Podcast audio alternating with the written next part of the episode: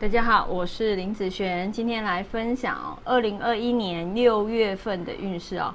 那我们这一集是分享跟日主还有新日主的。那我们时间啊是从六月五号才开始哦，一直到七月六号，不是从六月一号开始哦哈。那如果你不知道你日主是谁的人哈，你可以先去看一下哈你的八字命盘。那呃，先了解你的日主是谁，再找相对应的影片来看就可以了。好，那我们先来分享哦。第一个，先来分享财运的部分啊。那财运方面啊，这个月呢，财运其实算是平稳的一个现象哦。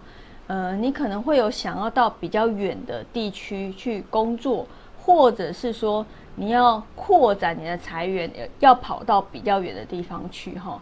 或者是说，哎，你觉得那个地方哦有。比较好的工作机会，就是离你现在的地方是比较远的，你会想要往外走。好，那如果这个对你来讲没有太大的影响，而且也没有影响到其他人，我觉得是可以试看看的哈。那第二个部分啊，有关于财运的状况，财运来说啊，男生女生来说啊，这个月的财运其实是平平啊哈。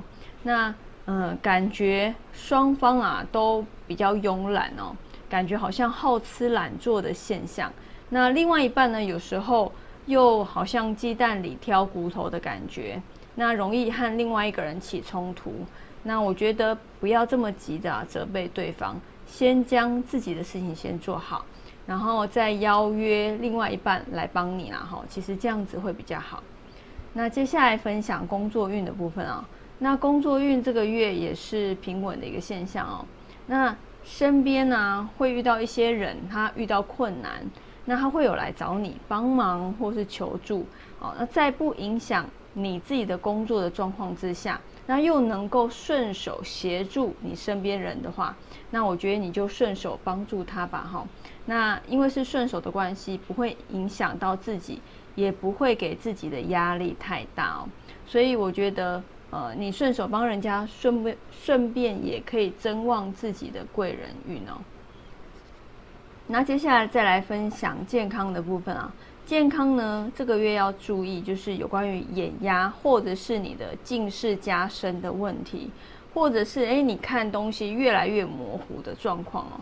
那注意少吃太刺激性的食物，那其实可以降低好这方面的不舒服哦。